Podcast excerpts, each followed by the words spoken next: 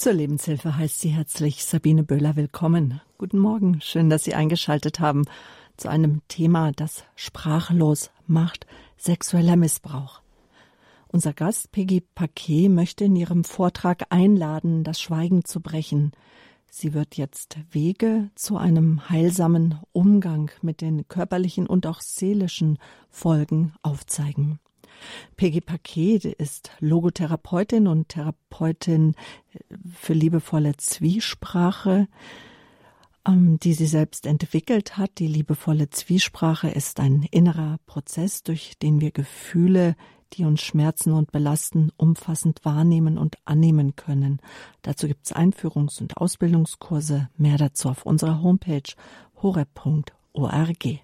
Seit 2000 drei ist Peggy Paket zu Gast in der Lebenshilfe hier bei Radio Horeb. Und ich freue mich, dass sie heute hier mein Studiogast ist. Schönen guten Morgen, Frau Paket. Guten Morgen, Frau Böhler. Sexueller Missbrauch, endlich das Schweigen brechen, heilsamer Umgang mit den körperlichen und seelischen Folgen. So haben wir die Sendung überschrieben. Ja, sexueller Missbrauch, das ist ein Thema, das unter die Haut geht und das wir oft gar nicht wirklich an uns heranlassen können, möchte ich mal sagen. Besonders wenn es um Kinder geht, können wir vor lauter Hilflosigkeit gar nicht hinfühlen. Und so schweigen viele Opfer aus Scham und Angst und bleiben mit dem schrecklich Erlebten alleine. Und das Gleiche gilt auch für Angehörige, die eine Ahnung haben. Wir wollen jetzt in der Lebenshilfe mehr Bewusstsein für dieses Thema schaffen, Grenzen überschreiten, indem wir hinschauen, ja, hinspüren und die Dinge beim Namen nennen. Sprachrohr für die Opfer sein, denn sie brauchen unsere Unterstützung und Verständnis. Und liebe Zuhörer, wenn jetzt bei Ihnen auch schon irgendetwas hochkommt während der Sendung, was Sie einfach belastet, wo Sie sagen, das halte ich nicht aus, möchten wir Ihnen jetzt schon auch die Telefonnummer von der Telefonseelsorge an die Hand geben, wo Sie anrufen können. Das wäre die Nummer 0800 111 0111. 0800, dreimal die Eins, null, wieder dreimal die Eins.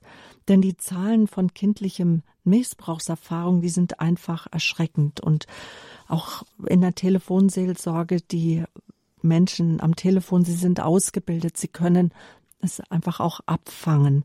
Und die Dunkelziffer, die ist noch höher und es betrifft Menschen, von denen wir es gar nicht glauben können, dass sie Opfer oder sogar Täter sind.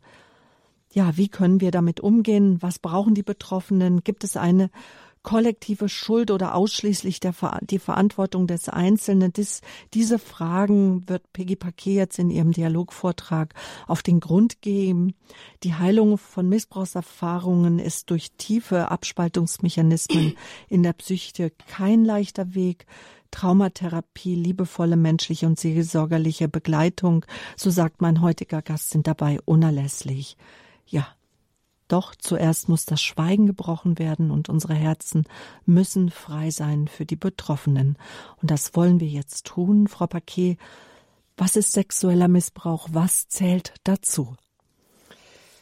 Ähm, Sie haben angesprochen, dass das ein Thema ist, das ähm, ja so eine kollektive Dissoziation hervorruft. Das muss ich noch mal erwähnen, so ein kollektives Wegfühlen, weil es uns überfordert. Und es ist so, dass wir das heute auch wirklich nur anreißen können in vielen Punkten, dieses Thema. Also sexueller Missbrauch von Kindern bezeichnet willentliche, das ist wichtig, willentliche sexuelle Handlungen mit an oder vor Kindern. Bei Erwachsenen gibt es oft ein Machtgefälle zwischen dem Täter und seinen kindlichen Opfern. Also sexuelle Übergriffe können jedoch auch von gleichaltrigen Kindern oder Geschwistern ausgehen. Nun wird sexueller Missbrauch häufig gleichgesetzt mit Vergewaltigung. Das gibt es natürlich immer wieder und auch häufig. Aber was auch dazu zählt, zwischen Erwachsenen und Kindern sind nicht nur Geschlechtsverkehr als sexueller Missbrauch zu verstehen, sondern auch alle Handlungen eines Erwachsenen, die er mit der Absicht ausführt, sich sexuell zu stimulieren. Zum Beispiel das Zeigen pornografischen Materials, das Herstellen pornografischer Fotos oder Filmaufnahmen von Kindern, sowie alle weiteren sexuell intendierten Handlungen auch ohne körperliche Berührung zwischen Kind und Täter. Die Angaben über die Häufigkeit von sexuellem Missbrauch schwanken. Die Bundesstelle für Fragen des sexuellen Missbrauchs gibt an, dass jedes siebente Kind sexuellen Missbrauch erlebt. Das wären ein bis zwei Kinder pro Schulklasse. Und das ist eine unvorstellbar hohe Anzahl an Kindern, die so etwas erleben müssen. Und dann wissen wir aus den Untersuchungen und auch aus den Medien, dass Missbrauch am häufigsten in der eigenen Familie und im eigenen bekannten Umfeld geschieht. Täter können sein Väter, Stiefväter, Großväter, Brüder, Onkel, andere Bezugspersonen der Familie, Nachbarn, Arbeitskollegen der Eltern, Lehrer, Trainer, Betreuer aus Vereinen, aber auch Mütter und Großmütter können Täterinnen sein. Also nur in etwa sechs Prozent der Fälle kennen sich Täter und Opfer vorher nicht. Also der Täter, der im Wald lauert, ist in der absoluten Minderzahl. Das, äh, was mich äh, am meisten wirklich betroffen hat, war die Tatsache, dass Säuglinge und Kleinkinder schon betroffen sind und das nicht selten. Etwa 90 Prozent der aufgedeckten sexuellen Vergehen werden von Männern begangen Circa 10 Prozent der Täter sind Frauen.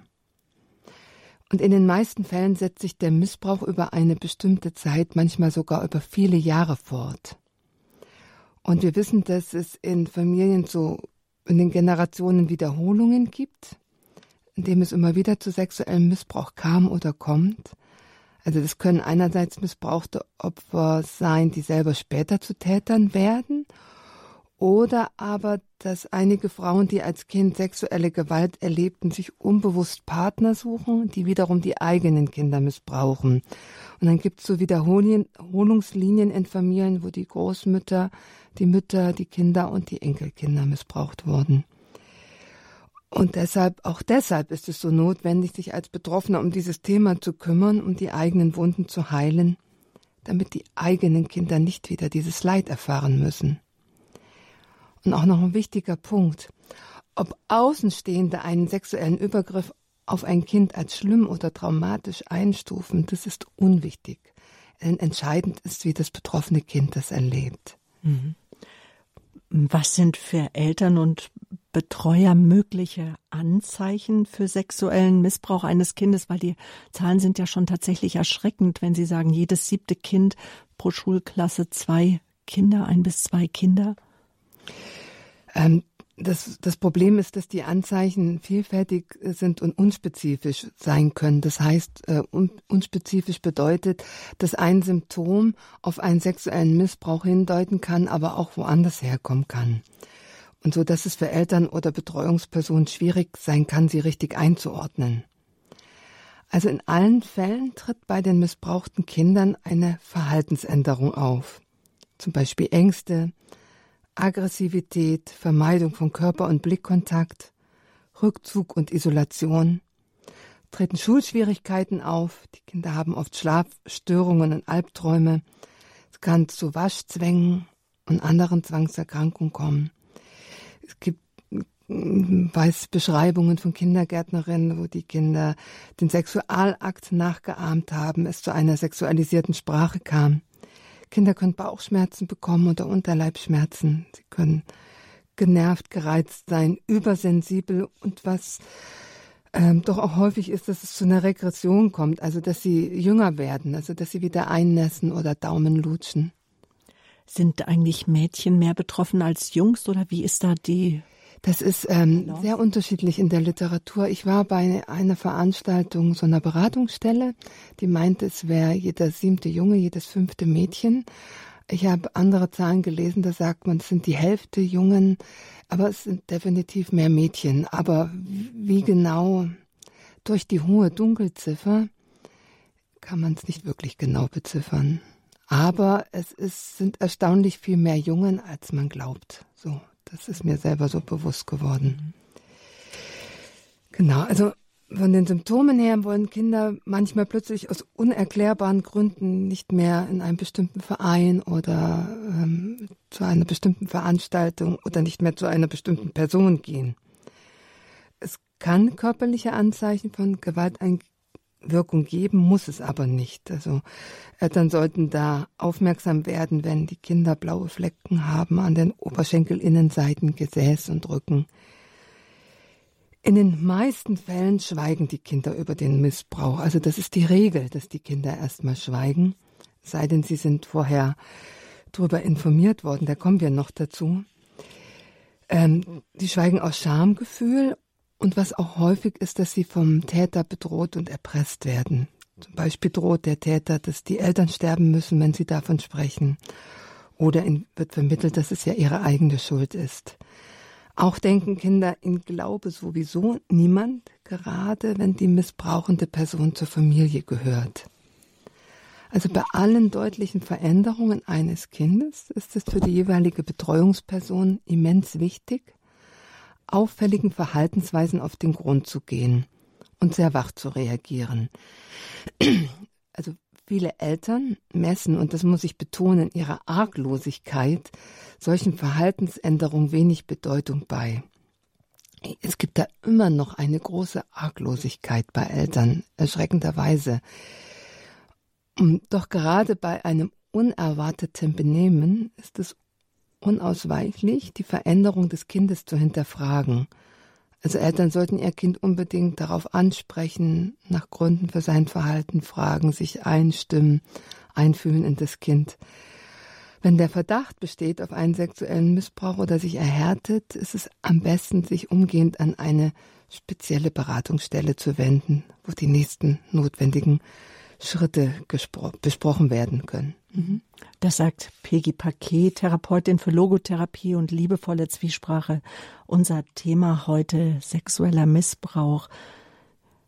Wir wollen das Schweigen brechen und dies einfach über heilsamen Umgang und mit über die mit den körperlichen Folgen und den seelischen Folgen nachdenken. Jetzt sind wir gerade noch dabei, ja, was zählt zu sexuellem Missbrauch, haben wir eben schon gehört. Was sind Anzeichen? Lassen Sie uns jetzt über die Täter sprechen, Frau Paquet. Gibt es typische, so den typischen Täter? Ähm, es lässt sich keine einheitliche typische Täterpersönlichkeit aufzeigen. Was auffällt, ist, dass es doch häufiger eher unauffällige und angepasste Personen sind mit nach außen ganz normalen Familienleben. Also die sind häufiger verheiratet, haben selber Kinder, aber genauso gut können auffällige nonkonformistische Menschentäter sein. Sexueller Missbrauch ist in allen Gesellschaftsschichten zu finden. Das wird auch oft anders empfunden. Man denkt, ja, es ist eher bei Menschen, die kein Geld haben, die ähm, wo Kriminalität herrscht oder was auch immer. Nein, es findet auch in höher gestellten Gesellschaftsschichten statt. In der Regel planen die Täter ihre Taten sehr sorgfältig, um nicht erwischt zu werden. Also sie nähern sich dem Kind sehr langsam an, dass das nicht auffällt. Sie haben dabei verschiedene Strategien, zum Beispiel einem Kind emotionale Zuwendung zu geben, bis es sexuelle Handlungen über sich ergehen lässt, um die Zuwendung nicht wieder entzogen zu bekommen. Und es ist nachvollziehbar, dass Kinder, die an einem emotionalen Mangel leiden, sich leichter manipulieren lassen durch Geschenke und Zuwendung. Und Geschenke und Zuwendung wird ja eingesetzt, um eine Abhängigkeit zu erzeugen. Und der Missbraucher redet sich dadurch auch ein, dass das Kind ja freiwillig mitmache. Und es gibt auch einige Täter, die Drohung und Gewalt einsetzen. Und gibt es Täter, die selbst durch Missbrauch oder Gewalt traumatisiert sind? Wir hatten das ja schon bei dieser Wiederholungslinie erwähnt.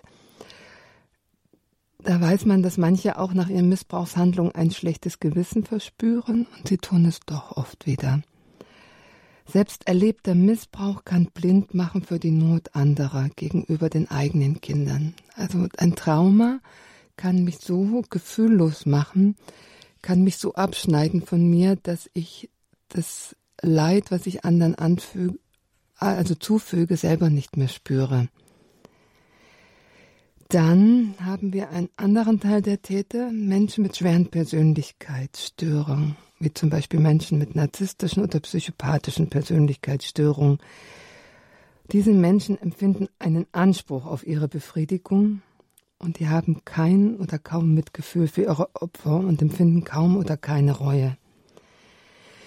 Wir wissen, dass die Täter in der Regel genau wissen, dass sie Verbotenes tun und dass sie jedes Mal eine Entscheidung treffen, den Missbrauch nicht zu beenden, sondern weiterzumachen.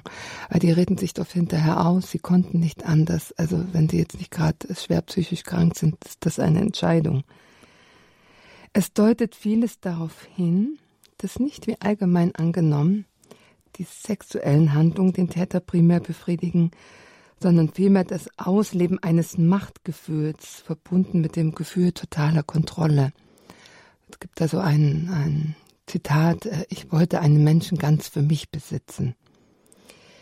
Täter geben nicht gern zu, was sie getan haben, und oft geben sie es nur zu, wenn es ihnen nachgewiesen wird, und selbst dann leugnen sie mitunter weiter, dauerhaft. Manchmal haben sie es zum Teil selber verdrängt später, Manchmal wälzen sie alle Verantwortung auf das Opfer ab. Wir kennen das ja, du hast dich so aufreizend verhalten, ein Teenager-Mädchen oder so, und rechtfertigen ihre Taten damit. Hm. Könnte man also sagen, der Täter wird gedrängt, das ist wie ein Zwang auch, dem er ausgesetzt ist? Ich glaube, dass es da verschiedene Ursachen gibt, dass das nicht mit ähm, einem ähm, zu erklären ist. Ich komme jetzt nicht aus der forensischen ähm, Psychologie ein bisschen eingelesen. Ähm, es gibt schon triebhafte Täter, das gibt es auch, aber dass es tatsächlich viel mit dieser Macht zu tun hat. Mit ähm, ich habe die Kontrolle über ein Wesen und dass wenn einmal diese Schwelle überschritten ist, dass da wirklich innerlich so eine Schwelle überschritten wird, über die man dann immer leichter wieder drüber geht. Und ähm, ich glaube auch, dass die Kinderpornografie ähm, leider Gottes, muss ich sagen, dazu beiträgt, dass diese Schwelle schneller überschritten wird. Und was macht sexueller Missbrauch mit einer kindlichen Seele? Können Sie das auch benennen? Was sagt die Fachliteratur? Ähm, wir wissen dass aus der Bindungspsychologie, dass ein Kind ja auf Gedeih und Verderb von seinen Eltern und nahen Bezugspersonen abhängig ist. Ohne Bindung und diese Bezugsperson würde ein Kind sterben. Also ist es darauf ausgerichtet, alles dafür zu tun, um die Bindung aufrechtzuerhalten. Ein Kind vertraut seinen Eltern und hält das, was sie tun, für richtig und bezieht alles auf sich. Also wenn ein kleines Kind von Elternteilen oder von einer nahen Bezugsperson aus der eigenen Familie missbraucht wird, dann versteht es oft nicht einmal, was mit ihm geschieht. Logisch, ja, ein Kind weiß ja nichts über Sexualität. Es bezieht es auf sich, das hat etwas mit mir zu tun, was der Täter macht, ja. Das glaubt, das ist seine eigene Schuld, vielleicht weil es so schlecht oder so böse ist, wenn ihm das eingeredet wird. Oder der Täter redet dem Kind ein, dass es den Missbrauch verdient hätte. Und es brennt sich dann wie so ein Referenzwert in der Seele des Kindes ein. Und ganz furchtbar ist der Vertrauensmissbrauch der lebenswichtigen Bezugspersonen.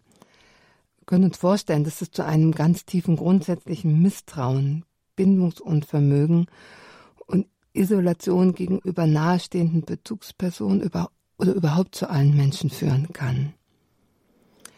Also wenn ein Kind von Tätern manipuliert oder bedroht wird, lässt es die sexuellen Handlungen über sich ergehen und muss dabei ganz starke Gefühle, die entstehen, von Ekel, Schmerz, Trauer, Angst, tief in seinem Innersten abspalten. Ja. Und wir können uns vorstellen, wenn wir starke Gefühle abspalten, das ist ja wie ein Teil ja, von sich selbst, von der Lebenskraft, Lebensfreude und der eigenen Vitalität, die da abgespalten wird.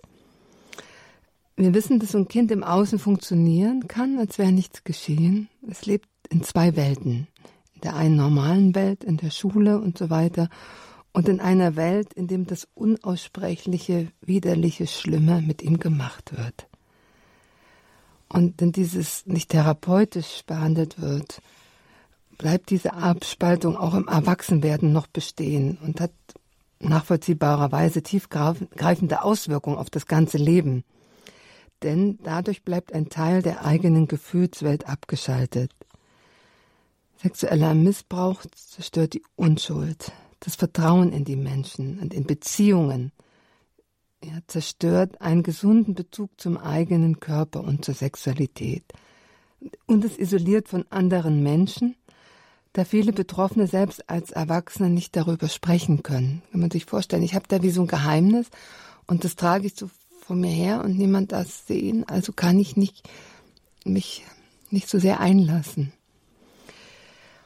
Und was macht es noch mit einer Kinderseele? Kinder werden viel zu früh zu sexuellen Handlungen gezwungen und benutzt, sodass sie kein ihrem Alter angemessene natürliche Sexualität entwickeln können. Missbrauch hinterlässt so gravierende Traumasymptome, dass jedes psychische Symptom und jede körperliche Erkrankung, die wir kennen, auch durch sexuellen Missbrauch mit verursacht sein kann. Sexueller Missbrauch ist schwerste Grenzverletzung, ist Gewalt, Befriedigung auf Kosten der Unschuld des Kindes. Die sexuelle gierige Energie, die manipulative oder offensichtlich Gewalt, das Benutztwerden des kindlichen Körpers, verbunden mit den verwirrend bis, verwirrenden bis hin zu drohenden Botschaften des Täters, die das Kind erlebt, hinterlassen in der Psyche eines missbrauchten Kindes tiefe Wunden und Narben, auch wenn es noch ganz klein war oder wenn es sich nicht mehr bewusst erinnern kann.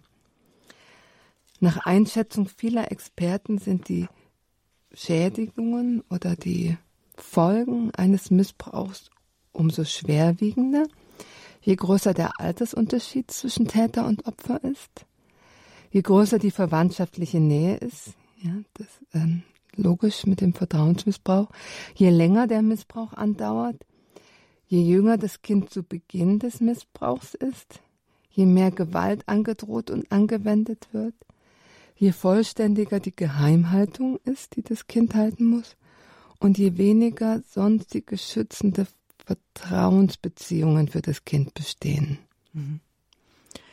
Ein Phänomen ist es ja dabei, dass Kinder sich oftmals nicht an ihre Kindheit erinnern, an jüngste Kindheit und viele dann auch in der Folge nicht daran erinnern können, ja, dass vielleicht Missbrauchshandlungen stattgefunden haben können. Wie kommt es dazu, dass sich so viele Missbrauchsopfer erst spät an ihren Missbrauch erinnern oder, oder manche sogar äh, überhaupt nicht? Ja, manche sogar überhaupt nicht, ja. Mhm. Vor einigen Jahren hat man sich noch darüber gewundert, warum die Opfer sich erst zu spät daran erinnern, wenn überhaupt. Und heute weiß man, dass dieser Verdrängungsmechanismus, dass sich nicht mehr daran bewusst erinnern, ein, ein ganz wesentlicher, ein notwendiger Überlebensmechanismus ist, dass diese Kinder, ich sag mal, nicht verrückt geworden sind oder sich nicht umgebracht haben.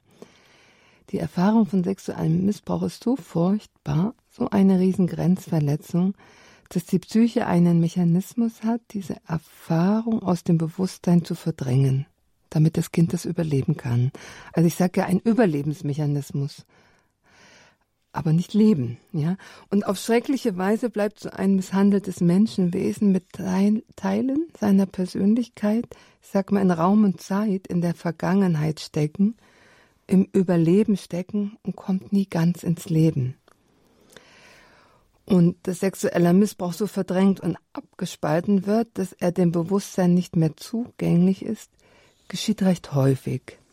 Entweder ist der Missbrauch so früh geschehen, dass es vor dem bewussten Erinnerungsvermögen war, oder, das erkläre ich gleich noch, oder das Kind verdrängt den Missbrauch, das Grauenhafte, Nicht-Verstehbare, das Widerliche, Schmerzhafte so sehr, dass es sich nicht mehr daran erinnern kann wie ich schon sagte, es spaltet alle damit verbundenen Gefühle in sich ab.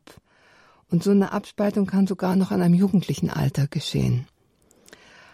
Und dann haben wir ja dieses Thema dieses impliziten Gedächtnisses bis zu einem Alter von etwa drei Jahren lässt unser Gehirn nicht zu, dass wir uns an Vorkommnisse vor dieser Zeit bewusst erinnern. Lediglich das Körpergedächtnis speichert diese körperlichen Verletzungen und seelischen Verletzungen die dann das Kind, wenn es älter wird, zum Beispiel in Form von nicht begründbaren Schmerzen erlebt, wie etwa starke Unterleibsschmerzen, chronische Muskelschmerzen oder unerklärliche psychische Symptome. es ist nicht selten, dass sich Frauen oder Männer erst im Erwachsenenalter oder manchmal auch über 50 oder 40, 50 Jahre durch Therapie oder durch andere Auslöser erst erinnern können. Und es gibt viele Menschen, die unter leidvollen psychischen Symptomen und auch körperlichen Erkrankungen leiden und nicht ahnen, dass dies auf sexuellen Missbrauch in ihrer Geschichte zurückzuführen ist. Mhm. Genau, die Symptome haben Sie eben schon genannt, die auch ganz sehr in die Psychosomatik hineingehen. Sollte denn dann eigentlich jeder in Anführungsstrichen, der unerklärlich körperlich oder psychisch krank ist, in Therapie gehen oder, oder gar nachforschen, Frau Paquet, ob vielleicht in seiner Kindheit ein sexueller Missbrauch, sexuelle Übergriffe stattgefunden haben? Ja, es ist ähm, schwierig, ähm, da direkt mit Ja oder Nein zu antworten, weil wir wollen ja auch das Kind nicht mit dem Bade ausschütten. Wir wissen, dass das häufig geschieht, aber es geschieht Gott sei Dank nicht jedem. Ich glaube, dass es Sinn macht, sich bei körperlichen oder psychischen Erkrankungen generell auf die Suche zu machen nach einer Mitbeteiligung von Traumata in seinem Leben. Das ist, kann mit einer Therapie sehr, oder eine Therapie kann dabei sehr unterstützend sein. Nun ist es aber in einer Traumatherapie nicht möglich, anhand von den genannten Symptomen äh, auf emotionalen Missbrauch zu schließen, weil diese Symptome auch aufgrund von schweren Bindungsverletzungen, von emotionalem Missbrauch, frühkindlicher Vernachlässigung oder körperlicher Gewalt entstanden sein können. Ja? Und solange es keine konkreten Erinnerungen, Anhalte oder Aussagen gibt, von Verwandten zum Beispiel, können wir nicht sagen. Das war ein körperlicher. War ein sexueller Missbrauch, ja. ja. Also es ist, mhm. ähm, also ein Symptom kann mehrere Ursachen haben. Und ich bin nicht damit einverstanden, wenn Therapeuten ihren Patienten aufgrund eines eigenen Verdachtes sagen, dass sie überzeugt sind, dass sie sexuell missbraucht worden seien. Ich halte das für unverantwortlich, weil das Thema natürlich auch die Frage nach dem Täter beinhaltet. Und als Therapeuten müssen wir damit sehr sensibel umgehen. Manche Symptome bei Klienten in der Praxis sind so deutlich, dass man an sexuellen Missbrauch denken muss. Bei anderen dauert es Monate oder Jahre, bis eine Ahnung auftaucht. Also wir können bei sehr prägnanten Symptomen bei einer großen Vertrauensbasis davon sprechen, dass es eine Möglichkeit ist, aber wir müssen auch darauf hinweisen, dass wir ohne Beweise nichts behaupten können.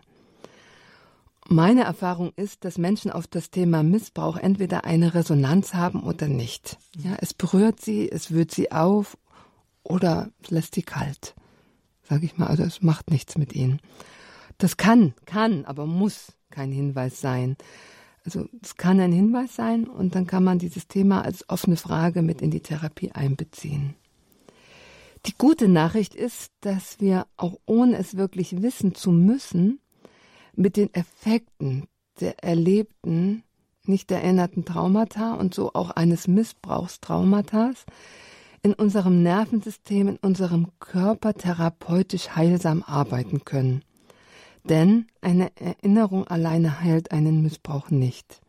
Aber wenn ich immer mehr lerne, in ein tieferes Spüren und Fühlen in meinen Körper hineinzugehen, dann löst das alten Schmerz in mir, wo immer der auch herkommt.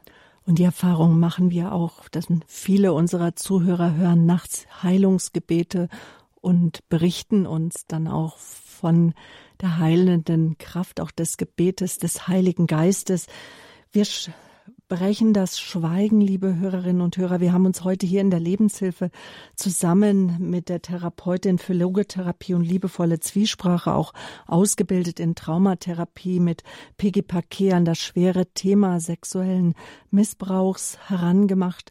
Wir haben erst mal gehört, was alles zu sexuellem Missbrauch gehört, dass auch auch schon sexueller Missbrauch ist, wenn noch keine Handlungen, wenn keine Berührung stattgefunden hat, sondern wenn einfach vielleicht nur Fotos gemacht wurden oder man Blickkontakt hatte, aber der bei dem Täter schon sexuelle Gefühle und Befriedigung hervorruft.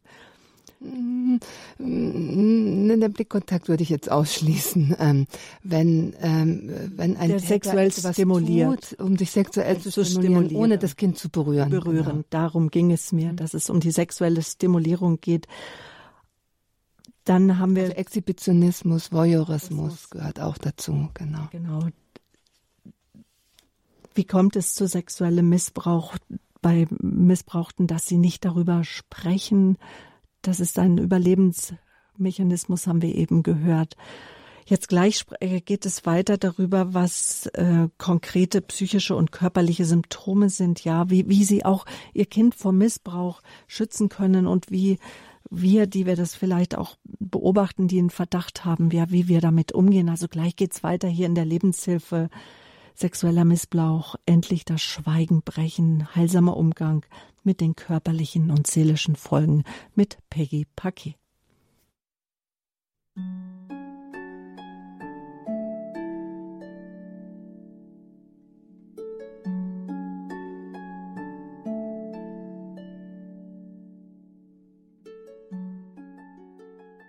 Wenn man irgendwo in einem Gespräch das Wort sexueller Missbrauch erwähnt, dann gibt es in der Regel betretene Gesichter oder Schweigen. Wer möchte schon über ja etwas sprechen, das oder auch nur darüber nachdenken, was so fern von Liebe, Fürsorge und auch ja Ethik ist. Dieses Thema des sexuellen Missbrauchs ist seit Generationen ein kollektives Trauma, sagt mein heutiger Gast, die Therapeutin für Logotherapie und liebevolle Zwiesprache, Peggy Paquet, die Bilder, die es ja in unserem Kopf erzeugt, wollen wir nicht haben, weil es in uns allen schmerzhaft schwingt. Der riesengroße Schmerz, den die Betroffenen oft ihr ganzes Leben empfinden und manchmal auch gar nicht wissen, woher ein, dieser große Schmerz kommt. Das, das macht hilflos. Und ähm, es gibt beim sexuellen Missbrauch trotz aller ja größer werdenden Öffentlichkeitsmachung, wie wir es jetzt auch gerade erleben in den Medien, auch zu Recht, noch immer ein kollektives Wegspüren, Wegschauen, doch nicht hinfühlen wollen, also ein kollektives Mitfühlen, wie Frau Paket das eben ausgedrückt hat. Doch ist dieses Thema für viele Menschen grausame Realität, auch für die Menschen, denen es geschehen ist und zum Teil auch für all die, die etwas damit zu tun haben. Und wenn jetzt bei Ihnen vielleicht schon Gefühle angerührt wurden, wo Sie gerade gar nicht wissen, wo Sie damit hin sollen, möchte ich Ihnen nochmals die Telefonnummer der Telefonseelsorge an die Hand geben, die auch von den Kirchen mit unterstützt wird. Die Mitarbeiter sind geschult. Das wäre jetzt die Nummer 0800 111 0111, diese Rufnummer und der Anruf ist kostenlos bei der Telefonseelsorge, weil wir wissen schon, dass wir jetzt hier über das Radio schon auch ein schweres Thema ansprechen. Frau Baquet,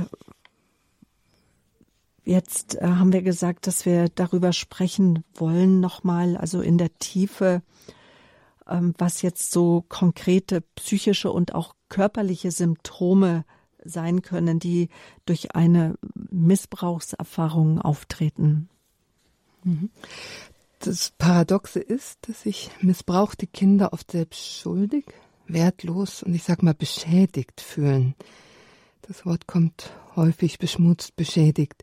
Sie haben das Gefühl, dass etwas mit ihnen nicht stimmt, dass sie schmutzig sind, und sie bekamen oft vom Täter vermittelt, dass sie selber schuld sind was dann verhindert, dass sie sich anderen anvertrauen. Und so fühlen sie sich oft nie wieder wohl im eigenen Körper. Und das hindert sie daran, später gesunde Beziehungen einzugehen. Wir haben Symptome von Selbstvorwürfen und Selbstverletzungen, selbstverletzenden Handlungen, zum Beispiel zu wenig auf sich zu achten, es kommt zu Essstörungen, Magersucht, Fresssucht oder Bulimie, die Menschen gehen destruktive Beziehungen ein oder es gibt dieses sich kratzen oder sogar dieses Ritzen. Ähm, psychische Belastungen aus diesen Erfahrungen können sein starke Ängste, Aggressionen, eine emotionale Instabilität, die Emotionen wechseln ständig, sich selbst nicht vertrauen können, bis hin zu Selbsthass, über starke Schuldgefühle, Scham, Selbstabwertung. Wichtiger Punkt ist dieses Machtlosigkeitserleben. Ja, so eine Grunderfahrung von ich bin machtlos. Er nannte es schon die Zwangserkrankungen, eine Bindungsunfähigkeit, Depressionen bis hin zu psychiatrischen Erkrankungen wie das Borderline, wo das Ritzen dazugehört, oder sogar Erkrankungen aus dem schizophrenen Formenkreis. Mhm. Also wenn die Psyche das äh, gar nicht mehr packt, ich sag mal, und total kippt. Aber auch die körperlichen Folgen sind gravierend. Ähm, mich haben die Studien, die habe ich selber aus dem Internet rausgesucht, ähm, so erschreckt, ähm, dass ich eine Weile gebraucht habe, um das zu verarbeiten, dass Menschen, die sexuelle Gewalt in ihrer Kindheit erfahren haben, doppelt so häufig Bluthochdruck haben, dreimal so häufig Diabetes, viermal so häufig Herzinfarkt und sechsmal so häufig an Krebs erkranken. Weiterhin leiden die Betroffenen häufig an chronischen psychosomatischen Erkrankungen wie Asthma, Weichteilrheumatismus, chronischen Schmerzen, Magen-Darm-Beschwerden, Migräne und vielen anderen. Und es ist logisch, dass neben den psychischen Belastungen diese körperlichen Erkrankungen für die Betroffenen oft eine starke Einschränkung, ja manchmal wirklich eine Katastrophe in ihrem Leben sind. Viele Betroffene haben in unterschiedlichem Ausmaß Probleme mit der Sexualität. Die einen erleben Sexualität als unangenehm und empfinden sogar mit dem geliebten Partner Ekel und Abneigung und können die schöne intime Zweisamkeit nie genießen. Also da kommt es zu einer unbewussten Übertragung von Ekel oder Abneigungsgefühlen, die das Kind früher erlebt hat, eine Übertragung auf den Partner. Und so erlebe ich in der Praxis auch, dass Menschen Nähe, Zuneigung und einen Kontakt eingebaut Angebot von ihnen wohlwollenden, nahestehenden Menschen, sogar dem Partner, auf einer unbewussten Ebene als bedrohlich und gefährlich erleben. Und dann lassen sie keine Nähe zu, obwohl sie sich danach sehnen. Manche Menschen erfahren keine direkte Abneigung gegen Sexualität, aber sie spüren sich nicht dabei, spüren ihren Körper nicht und empfinden keine Lust dabei. Und das andere Extrem wiederum ist, sind Formen von Promiskuität und man weiß aus Studien, dass die Mehrzahl der Prostituierten in ihrer Kindheit sexuellen Missbrauch erlebten. Nun möchten wir ja unser Kind davor schützen, aber wie kann ich das, wie kann ich das tun? Also als erstes sollten wir uns als Eltern sehr genau überlegen und sehr genau hinschauen und hinspüren, wem wir unser Kind zur Betreuung abgeben. Ich bin manchmal fassungslos, wenn ich sehe, beobachte, wie schnell Eltern irgendwo ihr Kind abgeben zu Menschen, die sie gar nicht kennen. Sollte auch nur ein leises, ungutes Gefühl auftauchen, dann sollten wir darauf verzichten, unser Kind dort abzugeben. Es und ähm, wenn das Kind wirklich klein ist, dann sollten wir es möglichst wenig abgeben. Das gehört in den ersten Lebensjahren zu den Eltern oder Großeltern, es sei denn, die Eltern sind Täter. Das ist natürlich dann extrem fatal. Aber wenn es halt ähm, Täter aus dem Umfeld wären, Kinder gehören auch solange sie nicht reden können, weder in die Krippe noch irgendwo zu anderen fremden Betreuungspersonen. Ab dem Kindergartenalter gibt es wunderbare Kurse für Kinder, wo sie lernen, Nein zu sagen, sich abzugrenzen, wo den Kindern wirklich eingetrichtert wird, sage ich mal, dass sie sich sofort ihren Eltern anvertrauen müssen. Also da verändert sich was, dass Kinder da auch ähm, zu den Eltern laufen, wenn auf dem Spielplatz jemand komisch zu ihnen ist. Da gibt es zum Beispiel so ein Programm, das heißt, mein Körper gehört mir. Denn schützen tut die Kinder das Wissen darum, dass es nicht sein darf, dass sie berührt werden, wo sie es nicht möchten oder dass jemand sexuelle Handlungen an ihnen ausführen will. In diesen Kursen geht es darum, dass das Selbstbewusstsein der Kinder gestärkt wird, dass sie Nein sagen lernen, dass sie lernen, sich nicht von Geld oder anderen interessanten Dingen locken zu lassen. Ich erinnere mich an einen Kurs, das hat ein Kriminalbeamter gemacht, der hat dann gesagt, da gibt's kleine Kaninchen und dem anderen Kind hat er Geld versprochen und dem anderen kleine Welpen und die Kinder aus dem Kurs, die sind fast alle mitgegangen. Es war wirklich erschreckend. Und er hat ihnen dann eben klar gemacht, dass sie das nicht dürfen, egal was ähm, versprochen wird. Und dass sie keiner berühren darf, wenn sie es nicht wollen. Weiterhin lernen Kinder in den Kursen aus dieser Schrecksekunde herauszukommen. Ja, die Kinder zum Beispiel hätten, wenn sie jemand anpackt, um, um schneller zu schreien, um Hilfe zu schreien. Und Eltern müssen ihre Kinder vor möglichen Gefahren aufklären. Und da geht es nicht darum, dem Kind Angst zu machen, sondern ihm ruhig zu erklären, worauf es achten soll, wann es sich den Eltern anvertrauen soll und zu schauen, ob das eigene Kind noch Unterstützung braucht, irgendwo ähm, Schwierigkeiten hat an der Stelle. Es gibt in München äh, präventiv die Beratungsstelle Amüla, die Eltern da auch präventiv berät zu dem Thema. Und inzwischen sind solche Beratungsstellen auch flächendeckend in ganz Deutschland zu finden. Und wenn man da auch das Gefühl hat, man braucht da Unterstützung oder vielleicht äh, hat man auch den Verdacht, dass ein Kind im Umkreis vielleicht sexuell missbraucht wird, keine Scheu zu haben, diskret das Thema anzusprechen und um Hilfe zu bitten. Also die Frage ist ja so, es ist ja schon ein schwerer Verdacht, Frau Paquet, wenn ich ihn hege.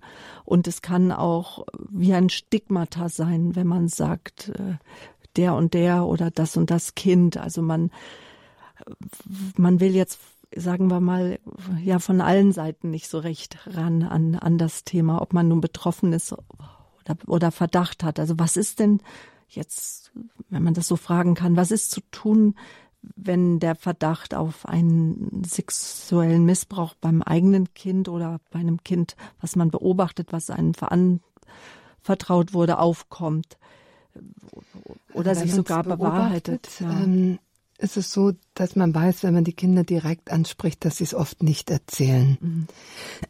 Also sollte man weiter beobachten und äh, wenn sich oder das Kind indirekt fragen, wie es ihm geht und dann wird empfohlen, das Jugendamt einzuschalten, dass sich das genauer anschaut und die Kinder befragt. Und da gibt es einfach Experten. Äh, also selber sollte man definitiv das Jugendamt einschalten oder auch andere Betreuungsstellen.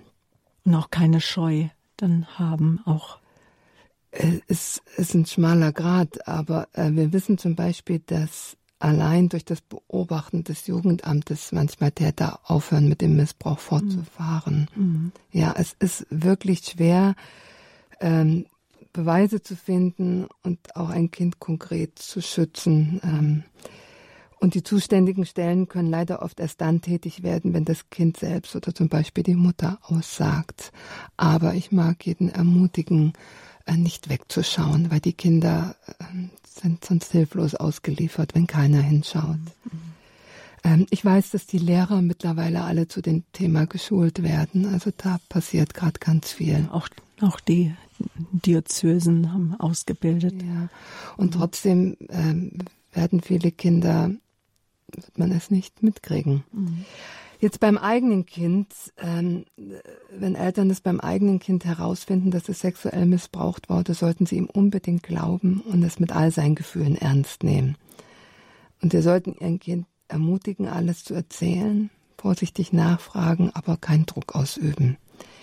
Auch nicht Vorwürfe machen, warum hast du das nicht früher gesagt, weil das Kind sich sonst schuldig fühlt. Und dem Kind klar machen, dass einzig und allein die missbrauchende Person verantwortlich ist und ihm Unrecht geschehen ist. Und so ein Kind braucht primär Sicherheit und Geborgenheit. Und dann würde ich wirklich allen Eltern empfehlen, Rat und Unterstützung bei diesen speziellen Beratungsstellen zu suchen. Auch jede Erziehungs- und Familienberatungsstelle ist da ausgebildet. Und äh, da wird zum Beispiel auch gemeinsam entschieden mit Eltern und Kind, ob zu einer Anzeige kommt. Ja. Wenn die Eltern gleich zur Polizei gehen, kommt es zu einer Anzeige. Wenn sie zu einer Beratungsstelle gehen, wird es dort entschieden. Beratungsstellen in München, zum Beispiel Wildwasser, Kips und Immer. Es gibt für Jungs und für Mädchen. Genau.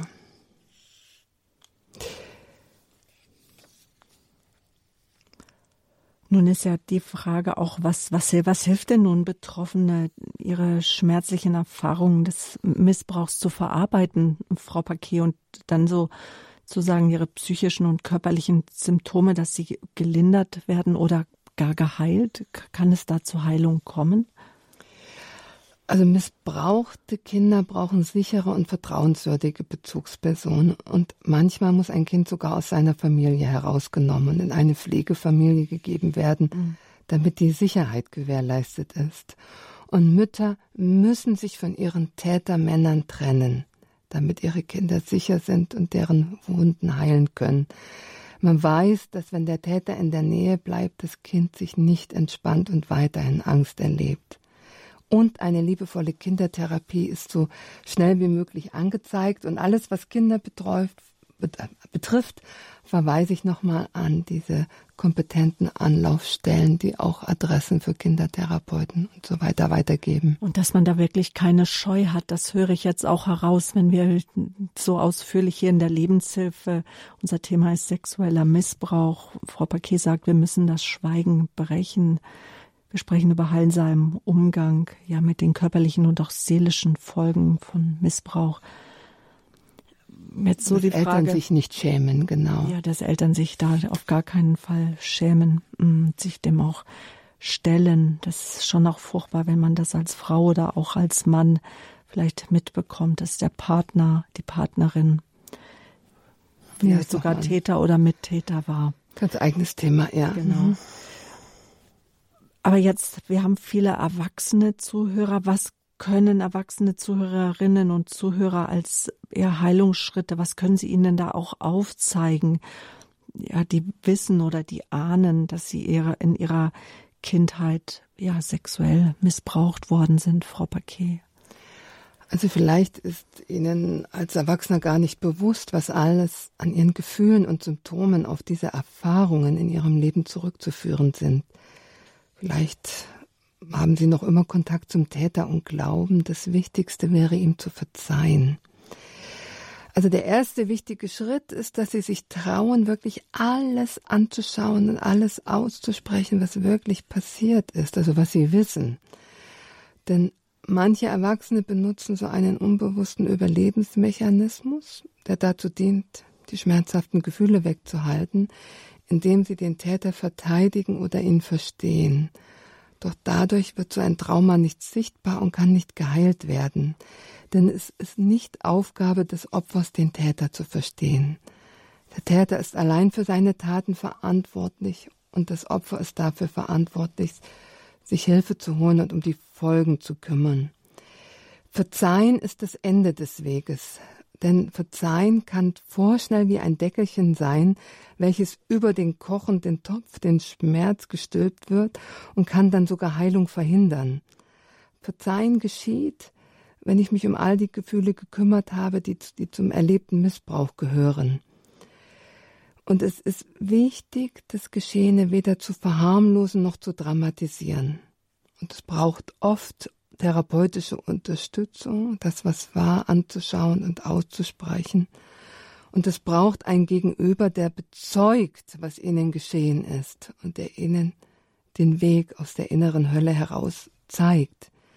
Und in der Regel ist eine Distanz und möglichst kein Kontakt zum Täter notwendig, um den Heilungsprozess überhaupt zu ermöglichen.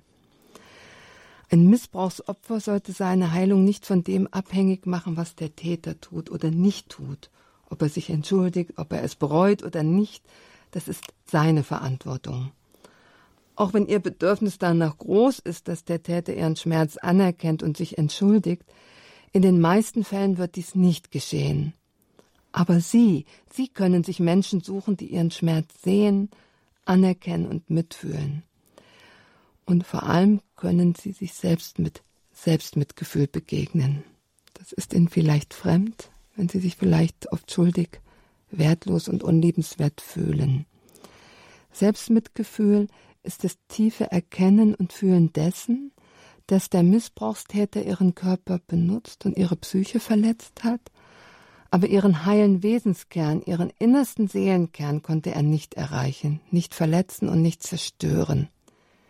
Ihr inneres Licht kann durch die Verletzung hindurchstrahlen, kann die eigenen Wunden durchlichten.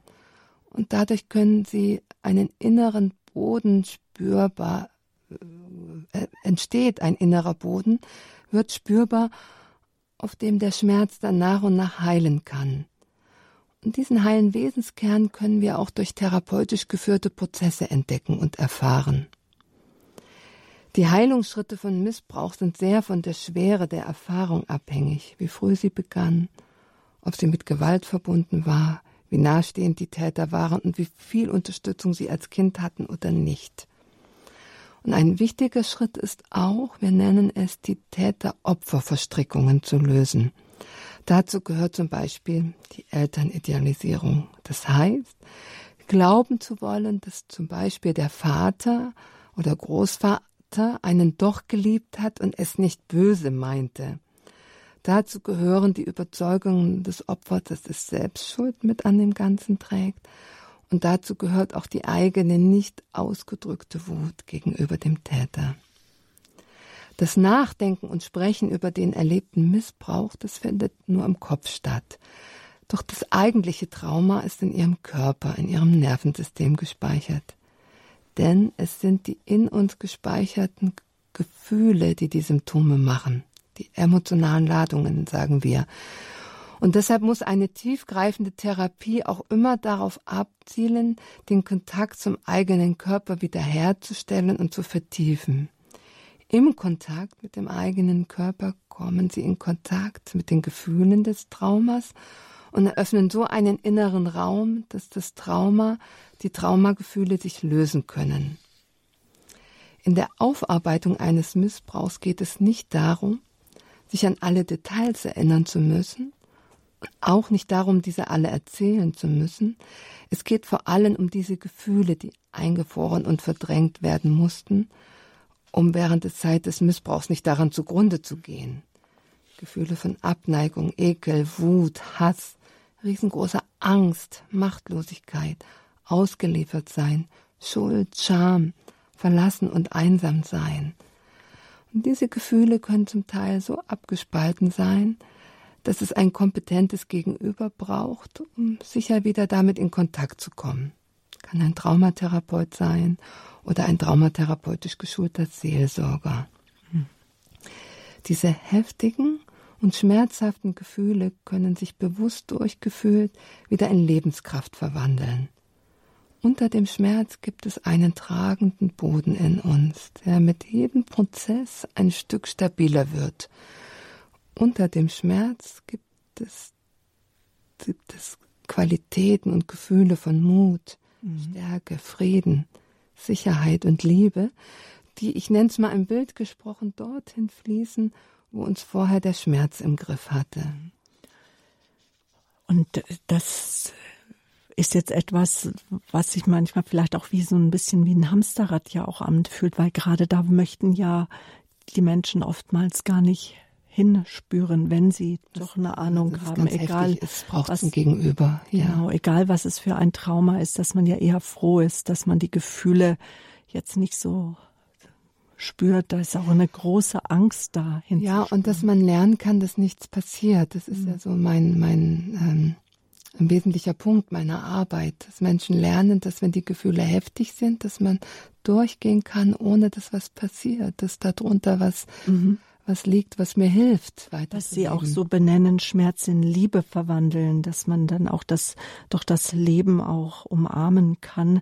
Die Methode der liebevollen Zwiesprache haben wir ja im September 2017 nochmal auch ja vorgestellt. Die CDs können ja immer noch bestellt oder zeitunabhängig im Podcast nachgehört werden.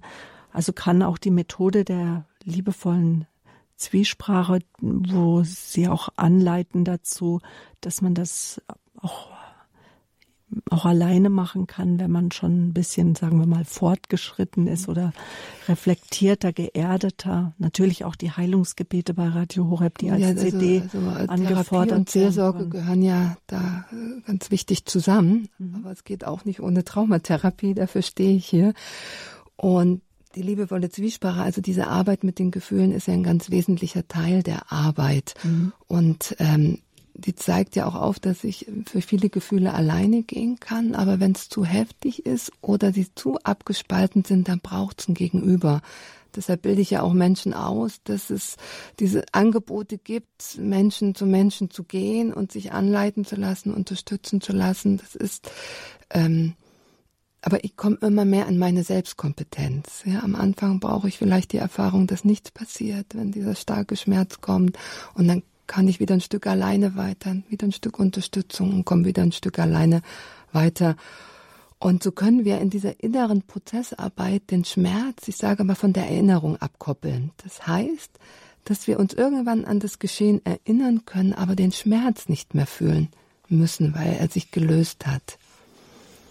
Und so ist so ein Weg zurück ins Leben nach einer jahrelangen Missbrauchserfahrung. Das ist so ein Wechsel zwischen Phasen von diesen tiefgehenden Prozessen, die auch schmerzhaft sein können, aber auch mit Phasen von neuer Leichtigkeit und Lebensfreude. Und was auch zu diesen Heilungsschritten gehört, ist, ich sag mal, diese eigene Ich-Struktur zu stärken, die sich durch die ständigen Grenzverletzungen nicht richtig aufbauen konnte. Also Grenzen setzen können, Grenzen spüren, Grenzen setzen können. Es geht darum, den eigenen Raum halten zu können. Es geht darum, sich besser selbst zu regulieren. Also wenn mein Nervensystem hochfährt, die Stress kriege, dass ich selber wieder runterfahren kann.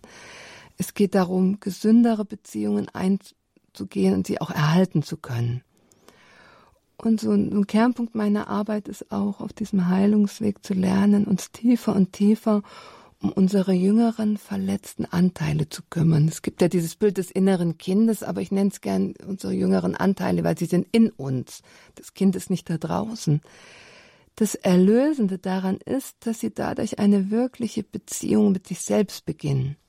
Denn das kleine missbrauchte Kind in ihnen ist nicht mehr allein. Diese jüngeren Anteile sind jetzt nicht mehr allein, weil es hat sie als Erwachsenen zur Seite, der sich um es kümmert. Und da beginnt echte Beziehung, wahrhaftige Beziehung mit mir. Und es ist wichtig, dass Betroffene lernen, nicht mehr ständig für andere die Verantwortung zu tragen, weil das oft ein altes Beziehungsmuster in ihnen ist, weil sie sich früher um ihre Eltern und deren Bedürfnisse kümmern mussten. Und auch, es ist ja oft so, die Kinder haben ja gelernt, so ständig im Außen abzutasten, ob es da eine Bedrohung gibt. Und dass diese Menschen lernen, so ihre abtastende Lebensenergie, sage ich mal, wieder zu sich zurückzuholen, bei sich anzukommen und die Verantwortung für ihr eigenes Wohlergehen ganz bewusst zu übernehmen gut für sich zu sorgen heißt auch, sich immer mehr gesunde Beziehungen zu suchen. Menschen, bei denen sie sich sicher und geborgen fühlen, wo es ein gegenseitiges Geben und Nehmen gibt, wo es gegenseitige Fürsorge gibt und wo jeder auch für sich alleine stehen kann. Und wir müssen wissen, dass diejenige Person, die das Missbrauchsverbrechen in einer Familie offensichtlich macht, als erstes darüber spricht, die löst ein Erdbeben aus. Und die wird auch nicht selten aus dem Familiensystem ausgestoßen. Und da den Mut zu haben, für die Wahrhaftigkeit einzustehen. Der Preis scheint vielleicht sehr hoch, aber der Lohn ist echte Heilung. Und dort, wo sie ihre Gefühle abgespalten haben, liebe Hörerinnen, liebe Hörer, da kann Gottes Liebe nicht heilsam wirken. Also all das, was abgespalten ist, gilt es zu uns zu nehmen, denn da, wo wir wirklich anwesend sind, kann seine Heilkraft wirken. Und dann müssen sie den Schmerz nicht alleine tragen. In ihrem Innenraum sind sie bei ihrem Schmerz mitfühlend anwesend. Aber über den persönlichen Innenraum hinaus gibt es einen größeren, einen unendlichen Raum. Und dieser Raum ist durchwebt von einer riesengroßen Liebe von Gottes, unendlicher Liebe. Vielleicht fragen Sie sich, warum diese Liebe Sie nicht schützen konnte. Ich kann Ihnen keine umfassende Antwort darauf geben, nur diesen einen Aspekt, weil Menschen in ihrem freien Willen sinnwidrige Entscheidungen treffen und auch grausame Taten begehen. Aber eines weiß ich ganz sicher, dass wenn sie ihr Missbrauchstrauma beharrlich durchschreiten, dann wird es sie tiefer und tiefer in die Erfahrung von Gottes, von dieser unendlichen Liebe bringen, dann kann es tiefere Räume in in ihnen öffnen, die sie ohne dieses Trauma vielleicht nie entdeckt hätten. Und auch wenn der Missbrauch sinnwidrig und grausam bleibt, doch sie können etwas Sinnvolles daraus machen, wenn ihr Herz und ihre Liebes Liebesfähigkeit durch ihren Heilungsweg größer wird und sie immer inniger in Gottes Liebe leben bleiben können. Sie haben die Eigenverantwortung von jedem einzelnen Opfer angesprochen. Opfer nehmen ihre Eigenverantwortung auf, indem sie laut geworden sind. Es wird zurzeit in der katholischen, aber auch in der evangelischen Kirche über einen unermesslichen, riesigen Missbrauchsskandal gesprochen, der dank des Aufweichens des Schweigens jetzt zur Sprache kommt. Ich bin froh, dass Sie das ansprechen. Und ich möchte mich da an Viktor Frankl halten, der sagte, die Verantwortung trifft immer den Einzelnen. Es gibt keine Kollektivschuld. Es ist nicht die Kirche, die den Missbrauch betrieb, sondern es sind einzelne Mitglieder der Kirche. Ja, es ist die Wahrheit, dass sogar kirchliche Würdenträger bis hin zu Bischöfen Kinder oder auch Schutzbefohlene missbraucht haben. Doch die Täter allein tragen die Verantwortung für ihre Taten und die, die weggeschaut haben, sind Mittäter und tragen ihre Verantwortung. Alle anderen Priester und Angestellte der Kirche und Mitglieder der Kirche, die weder einen Missbrauch begangen noch davon gewusst haben, bleiben unschuldig. Und wir wissen, dass es Missbrauch in allen Strukturen gibt, ja. Das Hauptproblem in der Kirche war, dass der Missbrauch gedeckt wurde. Wie gesagt, auch wieder von Menschen und Menschengruppen. Und das weggeschaut wurde. Man hat diese Tragweite unterschätzt und bis vor, ist bis vor wenigen Jahren falsch damit umgegangen. Es geht um die Aufarbeitung, ja, um die Wiedergutmachung um, um jetzt in der Gegenwart anzusetzen, geht es darum, neue Strukturen zu schaffen, die einerseits präventiv wirken, wo das nicht wieder passieren kann, und andererseits, dass schnell und transparent eingegriffen werden kann. Ja, wir brauchen nicht nur in der Kirche, wir brauchen in unserer ganzen Kultur ein Hinschauen, Hinfühlen und eine Kultur des Mitgefühls unseren Kindern gegenüber. Also die Gesellschaft muss zum Thema sexuellen Missbrauch Transparenz wollen, damit das über viele Generationen aufgebaute Trauma nach und nach heilen kann. Dankeschön, Peggy Paquet. Was es braucht, ist eine wachsende Transparenz zu allem, was zum Thema sexueller Missbrauch gehört. Wir brauchen Menschen mit Zivilcourage, so fasse ich es nochmal zusammen in ihrem Lebensumfeld von den Kindern. Wir brauchen Kompetenz der Betreuungspersonen. Wir brauchen wache, bewusste Eltern. Wir brauchen selbstbewusste und emotional gut versorgte Kinder. Wir brauchen ausreichende, gut bezahlte und hochmotivierte Kraftfachkräfte in den Betreuungsstellen. Ja, wir brauchen Menschen, die einen gewissen Sinngehalt in sich tragen, ja, und die sich dann auch nicht in Kinderpornografie verlieren. All das wollen wir mit ihnen gehen, das wollen wir mit ihnen tragen. Wir möchten ein Stück mit ihnen gehen. Wir sind ein Stück des Weges mit ihnen gegangen. Sexueller Missbrauch, endlich das Schweigen treffen. So haben wir die heutige Lebenshilfesendung Heilsamer Umgang mit körperlichen und seelischen Folgen von körperlichen Missbrauch überschrieben. Ich bedanke mich ganz sehr bei Ihnen, Frau Paquet. Ja, mein Abschlusskredo gilt den Opfern dieses, ähm, bin jetzt ganz Logotherapeutin, dieser heile Wesenskern, den die Täter niemals brechen konnten, niemals beschmutzen, niemals verletzen konnten. Und dass sie aus dem heraus die Kraft finden, das Schweigen zu brechen, sich Hilfe zu holen und sich nicht stigmatisiert zu fühlen, um ihren Heilungsweg zu finden, um frei zu werden davon. Und dann wird es hoffentlich irgendwann auch nur eine Geschichte, was heißt nur, dann wird es irgendwann eine Geschichte in ihrer Vergangenheit sein und sie können freier, befreiter mehr ins Leben gehen. Und das wünschen wir Ihnen von Herzen. Wir möchten Ihnen auch noch einmal die äh, Sendungen ans Herz legen von Frau Paquet, auch die Einführung und die liebevolle Zwiesprache vom September 2017. Informationen dazu bekommen Sie auf unserer Homepage horeb.org oder auch der Hörerservice informiert Sie gerne, auch wie Sie in Kontakt kommen können mit Frau Paquet. Der Hörerservice hat die Nummer 08328 921 110 08328 die Vorwahl von Balderschwang und dann erreichen Sie den Hörerservice unter der 921 110. Wiederholt wird die Sendung heute Abend im Nachtprogramm. Sie können das Gespräch, das Interview auch zeitunabhängig nachhören. Gehen Sie auf unsere Homepage, suchen Sie sich den Bereich Mediathek und suchen sich die Lebenshilfesendungen. Peggy Paquet ist unser Gast gewesen. Ihr Thema war heute sexueller Missbrauch. Es verabschiedet sich jetzt von Ihnen in tiefer Verbundenheit. Ihre Sabine Böhler.